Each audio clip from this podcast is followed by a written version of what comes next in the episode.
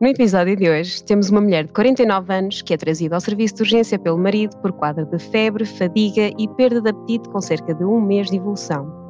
E com isto vamos perguntar de qual será a causa mais provável para o quadro que esta doente apresenta. Olá, sejam bem-vindos ao podcast 96 Segundos. Somos um podcast de educação médica em português em que resolvemos casos clínicos em tempo real. Hoje temos uma convidada especial. Ela é prévia, prévia interna de, eh, de ano comum do Centro Hospitalar Tondela Viseu e é interna primeiro ano de Cardiologia Pediátrica do Centro Hospitalar Universitário de Coimbra. Temos connosco hoje a Manuela Lopes, que nos trouxe um caso clínico muito interessante, e para responder ao caso clínico temos o João Nuno Soares. Queres ler a pergunta, Manuela? Claro que sim, claro que sim. Vamos lá então. Então, temos uma mulher de 49 anos que é trazida ao serviço de urgência pelo marido por quadro de febre, fadiga e perda eh, de apetite, com cerca de um mês de evolução. Refere que também notou uma perda ponderal de cerca de 3,6 kg e queixa-se de uma tosse seca incomodativa que dura há já quase dois meses e que não alivia após a toma de antitússico. Imigrou das Filipinas há cerca de sete semanas, onde também foi diagnosticada com diabetes mellitus tipo 1 há cerca de 15 anos. Relativamente aos antecedentes familiares, apresenta história materna de lúpus eritematoso sistémico, não apresenta hábitos tabágicos ou alcoólicos e, como medicação habitual, refere a toma diária de insulina do tipo glargina. No entanto, alerta que teve alguns esquecimentos nos últimos meses. Tem 1,65m e pesa 49 kg, o que dá um IMC de 18. E ao exame físico, ela apresenta-se letárgica, com temperatura axilar de 38,1 frequência cardíaca de 58 por minuto, frequência respiratória de 14 por minuto e pressão arterial de 90 a 60 milímetros de mercúrio. À auscultação detectam-se roncos predominantes no lobo superior direito e uh, pulmonar, e a auscultação cardíaca, esta é rítmica e tem ali um sopro grau 2 em 6, sistólico, mais audível no foco aórtico. À palpação abdominal, existe um desconforto abdominal generalizado, sem sinais de irritação peritoneal. No exame neurológico sumário, destaca-se apenas uma diminuição da sensibilidade ao toque e vibração em ambas as extremidades inferiores.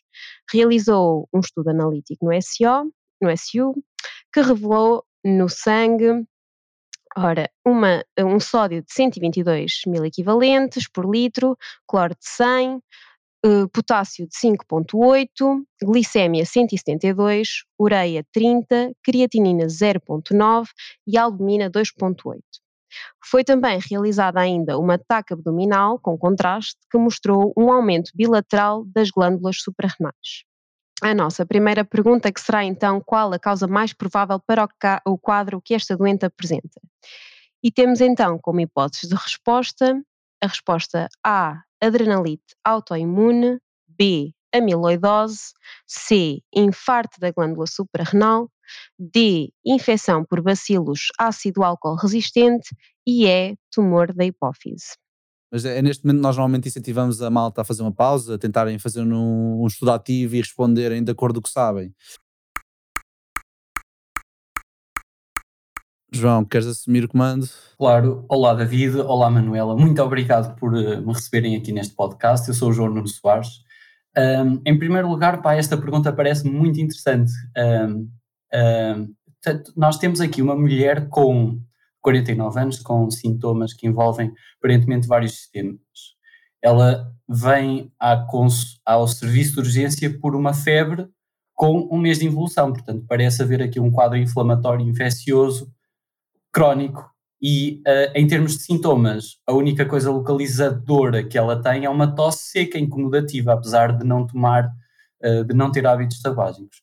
Tendo em conta esta visita, esta, esta viagem às Filipinas, eu coloco aqui dois diagnósticos diferenciais. Um é uh, eh, HIV, não sei quão uh, recreativa foi esta viagem às Filipinas, uh, se ela teve algum contacto sexual desprotegido, alguma relação que possa ter favorecido o, ter adquirido HIV e depois desenvolver um quadro, por exemplo, de pneumocistis, que está a causar a, a tosse seca incomodativa, ou até mesmo uma tuberculose, porque nas Filipinas, não tenho a certeza, mas uh, pode ser endémica lá, a tuberculose tenho a impressão que é. Um, e uh, depois salienta aqui vários sintomas, nomeadamente o facto de ela ter febre e ter bradicardia, que não é nada típico. Normalmente, quando se tem febre, tem-se taquicardia e, além disso, ela tem uma pressão arterial de 90 a 60. Mais um motivo para estar taquicárdica que ela não está. Além disso, tem esta hiponatrémia, esta hipercaliemia e esta infiltração das glândulas suprarrenais. Eu apostaria aqui numa insuficiência das suprarrenais devido à tuberculose. Penso que seria a D, infecção por bacilos ácido álcool resistentes.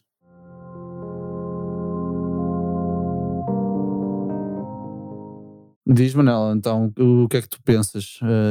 Uh, eu, eu acho que o João Nuno fez uma avaliação bastante boa do caso e realmente é um caso que, uma coisa que acho que as pessoas devem sempre, sempre, sempre uh, ter em conta quando começam a ler uma vinheta é realmente pensar há quanto tempo é que a clínica dura. E realmente já é uma clínica que tem um mês de evolução, portanto é uma coisa tendencialmente crónica, não é? Só que é assim, depois também temos aqui alguns sinais. Um, podem já durar há um mês, mas é uma doente que agora vem agora ao serviço de urgência. E nós temos sempre que ter em conta, e se calhar é a primeira pergunta que toda a gente faz quando a pessoa chega ao serviço de urgência, que é se isto já dura um mês, porque é que veio hoje? Exatamente. Provavelmente esta senhora está um bocadinho pior ao que estava, não é? Para além dela já ter esta febre, fadiga, etc., hoje sente-se pior e realmente está com uma temperatura de 38,1 e uma pressão arterial de 90, 60, que é baixa. E muito bem, como o, João Nuno apontou, tem realmente uma, uma frequência cardíaca baixa. O que isto também acaba por nos apontar que há, não há assim tantas situações que cursem com esta uh, frequência cardíaca baixa e pressão arterial. Uh, pronto, e por isso realmente seria uma, uma, uma, uma pista bastante boa e muito bem por teres a, a, apontado, não é? Pronto, uh, fora isso, aquilo que devemos pensar é realmente se há então um quadro que é crónico neste momento está a agudizar, não é? E sim, o João Nuno apontou muito bem na hipótese de insuficiência suprarrenal, até porque temos aqui uma hiponatrémia e uma hipercaliemia que, pronto, uma das coisas que também temos que pensar é sempre no hipoadrenalismo, certo? Portanto, parece-me que a tua resposta seria a D, não é, João Nuno? E, e acho que sim, acho que devemos passar então para a resposta correta, que era exatamente essa, a infecção por bacilos ácido álcool resistentes, ou seja, a nossa tuberculose. E uh, desde já confirmar que realmente as Filipinas é uma coisa que nos deve alertar logo, logo, logo, logo para este tipo de infecções um, como a tuberculose, porque é um país em que a taxa de vacinação ainda é muito, muito uh, insuficiente e realmente as pessoas acabam por ter ainda uh, muitos, muita incidência e muita mortalidade por este tipo de infecção. Portanto, a tuberculose, como nós sabemos que é uma infecção que tendencialmente tem sempre este curso arrastado e outra coisa que também uh, uh, caracteriza muito é este pleiotropismo de poder aparecer em, qual, em qualquer sítio, nomeadamente a nível das suprarrenais. Outra, outra coisa, tu falaste aqui do, do facto da, da, tuberculose, o hipoadrenalismo uhum. pode dar esta bradicardia por causa do hipoadrenalismo de não ter catecolaminas na circulação. Mas é há outros diagnósticos diferenciais também dão bradicardia e tosse seca. Não sei, estava a pensar nas pneumonias atípicas e ah, este sim, doente sim, tem sim, uma pelos tosse seca, micoplasma, etc. Sim, sim. É aquele sinal de Fagê, se não me engano, não é? Em que nós tínhamos uh, infecções que se manifestavam por bradicardia, aqueles agentes mais atípicos. Acho que era isto que se, claro, era o, o nome que se dava ao sinal. O raio-x dava uns infiltrados intersticiais, em vez deste, uhum. destes achados mais, mais localizados, localizados, no, no lobo Exato. superior direito, não é? É, eu estava a pensar Exatamente. outro quadro, por exemplo, era um, era, seria um quadro menos incomum, nem pensei nisso por acaso. Eu pensei se calhar numa endocrinite infecciosa do lado direito que estava a embolizar e que, pronto, endocrinite infecciosa tivesse a condicionar um abscesso perivalvular e que invadisse o. Um bloqueio pronto, auricular bloqueio, Exato, e causa, condicionasse okay. um bloqueio auricular. Ah, sim, sim, sim. Mas Bom. há uma coisa que eu gostava de, de, de, apontar, que às vezes pode, e por acaso acho que também incluí esta informação como um bocadinho confundente. Uh, realmente o sopro sistólico não diz se é de novo, se já estava previamente existente e é uma coisa que também devemos procurar sempre saber no serviço de urgência. Agora, uma jovem que é uma mulher jovem, não é, com 49 anos e que apresente 38.1 de febre, este sopro de grau 2 em 6, ali mais no foco aórtico, é muito, muito, muito frequente e é geralmente um sopro de, ejeção. de, de fluxo, de ejeção, exatamente. Apesar dela não ter assim uma frequência cardíaca por aí além, porque, claro, com a frequência aumentada, estes sopros ainda são cada vez mais evidentes. Um, não, não é tanto, e por isso é que eu também pus um bocadinho como confundente, não, é, não era tanto no sentido de ser a etiologia da doença, da, daquilo que nós procuramos, mas também relembrar que há muitos sopros que são inocentes e este aqui por acaso é um muito frequente e, e, e aparece muito na clínica. Mas bom diagnóstico diferencial, David. Não tinha pensado nisso. Eu também, também a acho pensar que noutra coisa. Estou, estou a pensar noutra coisa. No contexto, se calhar, da diabetes desta senhora, uma, Uhum. uma insuficiência renal crónica, uma urémia, Uhum. ah, pode condicionar uma hipercaliemia, pode levar à bradicárdia e à tosse seca, se não estou em erro. Por favor, corrijam-me, eh, que eu já não tenho certeza Não sei nisso. se ela estaria mais Então- congestiva, com tensões É mais altas. Sim, sim. A urémia, Edemas. estás a falar já de uma insuficiência, super, da insuficiência renal crónica já num estadio mais terminal, exato, não é? Exato, exato. Pronto, e sim, esta mulher ainda perdeu peso, apesar dos doentes com, com insuficiência renal não aumentam sempre de peso, mas lá está, era o que o, João Nuno estava a dizer, que eles Uhum, têm tendencialmente uma retenção, porque não conseguem fazer filtração, não é? uhum. Eles deixam de conseguir fazer filtração e sim, as insuficiências eh, terminais até cursam com aqueles síndromes cardiorrenais, não é? Uhum. Um, e muitas vezes eles têm edemas, não é tanto esta. hum, Pronto. E, e- e parece-me aqui, temos aqui uma creatinina de 0,9. Sim, sim, exato. Temos aqui uma glicémia que até está normal, normal vá, dentro dos valores Era de uma diabética que Sim, não está sim. por jejum, não é? Pronto. Sim, eu, Ah, mas sim, mas sim, mas, mas também podia, podia claramente entrar em linha é, de. é, pronto, é só mais conta. entrar na brincadeira do diferencial. Uhum. Ah, outra coisa que eu também queria relembrar, por acaso uma coisa que as pessoas se esquecem um bocadinho, que é esta coisa do desconforto abdominal generalizado. Tanto que neste caso clínico, e acho que hum, ah, se calhar na, na urgência também seria um passo Dor eh, abdominal lógico. ia logo para a cirurgia. Pronto, exatamente.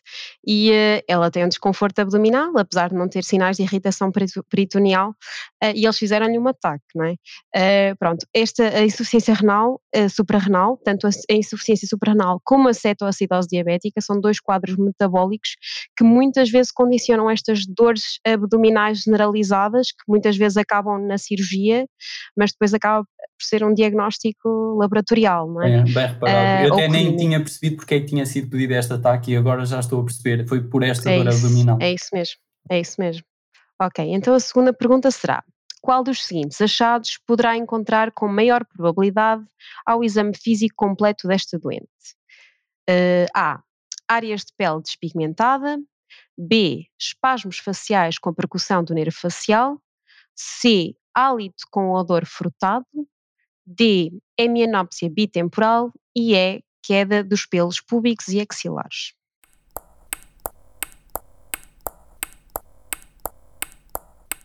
Ui, esta aqui eu, eu tenho tipo exclusão de partes. eu Não... Bora lá. Então, João. áreas, áreas de peles pi- despigmentadas, eu acho que está aqui por causa da adrenalite, adrenalite autoimune, poderes ter associação com outras doenças autoimunes, como vitíligo. A B está por hipocalcémia, e eu não estou a perceber muito bem porque é que este doente iria ter hipocalcémia. Vou de- deixar essa de- para já de lado. C, odor frutado era uma cetoacidose diabética, que também dá dor abdominal, mas a glicose dele está bem. Uh, ele podia ter uma cetoacidose euglicémica, mas isso é nos doentes que tomam inibidores de SGLT2. Epá, acho que não. Grande volta. bitemporal era por se ele tivesse um tumor da hipófise e a queda dos pelos públicos e axilares, eu não faço a mínima ideia porque é que ele poderia ter isto. Ah, hipo, hipoandrogenismo. Pois é essa. É por causa da falta dos, um, dos eh, androgénios produzidos eh, no córtex da suprarrenal. É essa a resposta. Quero bloquear a E. Ok. Eh, opá, pronto, não dá para enganar o João Nuno, não é? Sim, mas olha, esta deixa- te apanhamos. é, é, não, não foi, não foi. Mas então deixa-me cá, se calhar, guiar estas questões assim um bocadinho mais cinzentas. Ahm, pronto, vitíligo, muito bem, muito bem. E uma coisa que eu me esqueci de dizer é que a tuberculose, apesar de tudo, não é de todo a causa mais frequente de insuficiência suprarrenal. um, aguda ou crónica, pronto. Um, e neste caso nós temos um quadro de insuficiência suprarrenal por tuberculose, mas na maioria das vezes e no mundo, uh, digamos, ocidental, uh, de países desenvolvidos em que a tuberculose é super, super pouco frequente, exceto aqueles que são importados. Um, neste caso, uh, pronto, nos outros casos, a causa mais frequente é realmente a causa autoimune. E até tínhamos aqui um, um fundo bastante um, sugestivo disto, não é? Temos uma mulher, 49 anos, com diabetes mellitus tipo 1, portanto, era perfeitamente legítimo pensar numa, numa causa autoimune. Uma história familiar de lupus, também temos isso, é temos isso o background mesmo. familiar. Exatamente. Era perfeitamente legítimo pensar. Agora, se não tivéssemos este quadro, outro quadro paralelo, que é o da tosse, o da perda ponderal. Pronto, a perda ponderal pode-se associar às duas coisas, mas o da tosse eh, já arrastada, que não passa com nada, aí não podemos, e uma doente que vem de, das Filipinas, não podemos deixar de pensar na outra hipótese que se torna mais provável. No entanto, em termos epidemiológicos, sabemos perfeitamente que não seria a mais, uh, a mais provável. E, portanto, pusemos aqui esta hipótese de, de, da A, que, que, diz respeito ao vitíligo, mas também uma, uma entidade autoimune que é muito frequente nestas síndromes que envolvem várias uh, doenças autoimunes de glândulas. Uh, depois, a B, os espasmos faciais com percussão do nervo facial, isto seria em respeito ao sinal de Schwostek, que está associado à hipocalcémia, como bem disseste, e a hipocalcémia, a causa mais comum de hipocalcémia um, pronto, de todas, é uh, o hipoparatiroidismo, certo? Se, se bem me lembro. Sim, sim, sim. pronto. E há situações de hipoparatiroidismo autoimune que também se podem englobar nestas síndromes poliglandulares autoimunes. E era um bocado nessa linha de pensamento. O hálito com a dor furtada, exatamente, era uma cetoacidose, mas para isso tínhamos que ter ali a glicose nos píncaros. Um, é a mianópsia bitemporal, isto para quem estava desatento e pensava que isto era tumor, um tumor da hipófise. Pronto, claro que quem respondeu à primeira certa não ia errar esta e a queda dos pelos públicos axilar, e axilares. É exatamente isso. Acaba por ser até um sinal bastante hum, sugestivo, sugestivo. É tardio, mas sugestivo. Não é dos prim primeiros, é verdade, mas temos que pensar que estamos a falar de uma insuficiência da suprarrenal primária, ou seja, é da própria glândula. E, portanto, nós aí vamos ter eh, diminuição das três linhas de hormonas que temos, não é? Temos os mineralocorticoides, os, uh, uh, ai, os glicocorticoides e depois também as hormonas sexuais, nomeadamente os androgénios que são produzidos pela suprarrenal e uh, a verdade é que na mulher até acaba por ser bastante subtil, Uh, mas há sempre esta história, há sempre não, uh, há muitas vezes esta história de queda, queda dos pelos públicos e axilares, uhum. que não é uma coisa muito comum, não é? uh, assim a aparecer na, no serviço de urgência, mas que é realmente um sinal diferenciador deste quadro, acho eu. É interessante esse facto do hipoandrogenismo ser um sinal de hipoadrenalismo primário versus é isso mesmo. secundário. Porque é assim, é, exato, nós sabemos que no secundário acaba por ser um bocadinho diferente, não é? Pois, porque Temos... há menos ACTH, não estamos à espera que os androgénios estejam alterados. É, exato. Se bem que o ACTH também tem efeito no, no, nos, nos androgénios, tem. Só que é, mais, é um sinal mais típico da insuficiência primária do que propriamente da insuficiência secundária, que ah, tem um e efeito. Além disso, e além disso, há a hipercaliemia, uhum. que é devido ao hipoaldosteronismo, primário. Isso claro que é assim, a tuberculose, se formos a pensar, a tuberculose pode estar no cérebro e podia perfeitamente dar uma insuficiência suprarrenal eh, secundária. Se tivéssemos Sim, também podia condicionar uma minópsia. Pode condicionar também, mas pode associar-se em termos epidemiológicos... É isso mesmo. Em termos epidemiológicos é muito mais uh, frequente termos a nível da suprarrenal e depois também temos este ataque, não é? Ataque com o aumento das glândulas, desculpem, uh, que no fundo acaba por ser uh, secundário à infiltração da glândula pelo, pelo micobacterium, não é? Exato, é confirmatório de ataque. Exatamente. Pronto, então olha, podemos passar à próxima pergunta, Manuela. Acho que sim. Posso ler? Sim, sim, força. Então, a, a próxima pergunta é: tendo em conta este quadro, qual o próximo passo mais importante na gestão desta doente? Resposta A. Administrar bolos endovenoso de insulina. Resposta B, iniciar antibioterapia de largo espectro por via endovenosa. Hipótese C, iniciar fluidoterapia endovenosa. Hipótese D, iniciar tratamento com hidrocortisona endovenosa. E hipótese E, realizar um ataque do crânio.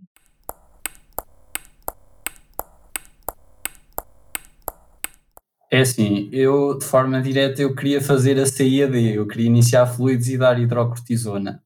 A pergunta é qual o próximo passo mais adequado na gestão do doente. E eu fico sempre, sempre na dúvida destas, que é qual o próximo passo. Na urgência, eu se visse um doente, mas a primeira pergunta que eu vou colocar é eh, como é que está o doente? João, posso só interromper-te? É, é, é que, é, pronto, a pergunta é mesmo qual é o próximo, o próximo passo que achas mais importante?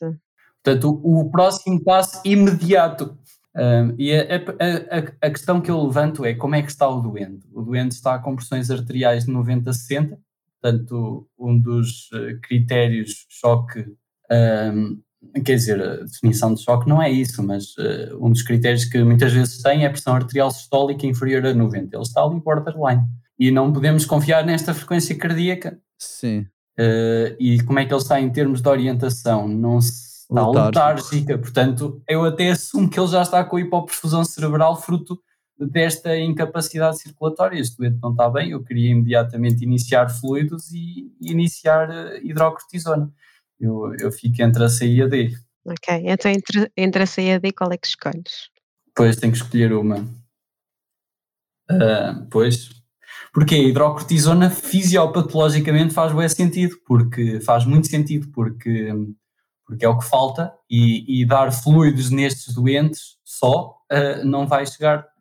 E o que é que acontece como se iniciares um cristalóide neste doente? Uh, o que é que acontece aos fluidos que mal entram na veia? Não vão, não vão, não vão ser eficazes, porque a hidrocortisona tem um efeito um, vasoconstritor. Exato, as catecolaminas só atuam na presença de cortisol, que este doente não tem. Portanto, se calhar tem de ser a D, se calhar é mesmo isso. Se nós dermos só hidrocortisona, já é o suficiente. Se calhar entre dar uh, fluidoterapia e hidrocortisona, se calhar uh, pensando melhor, a hidrocortisona era capaz de ser uh, melhor do que fluidos. Se calhar vou para a D. Porque eu estou a pensar, eu no, no, serviço de urgência, o meu pensamento direto seria dar fluidos. Este doente Sim. hemodinamicamente não está bem, vou-lhe dar fluidos. Aqui, com um pensamento mais cuidado, eu acho que a hidrocortisona era, era, era melhor, tendo em conta que os fluidos não vão ser eficazes sem cortisol. Exato. É isso mesmo. Era mesmo isso a razão pela qual nós trouxemos esta pergunta à tua atenção, João. Uh, queríamos uh, trazer ao, à nossa audiência a importância e destacar a diferença do que se faz na prática clínica versus o que se responde na prova. Uhum. É preciso ter muita atenção. É isso mesmo. Pronto. Manuela. Então, João Nuno, bloqueias a resposta D, é isso? Sim. E agora é okay. outra.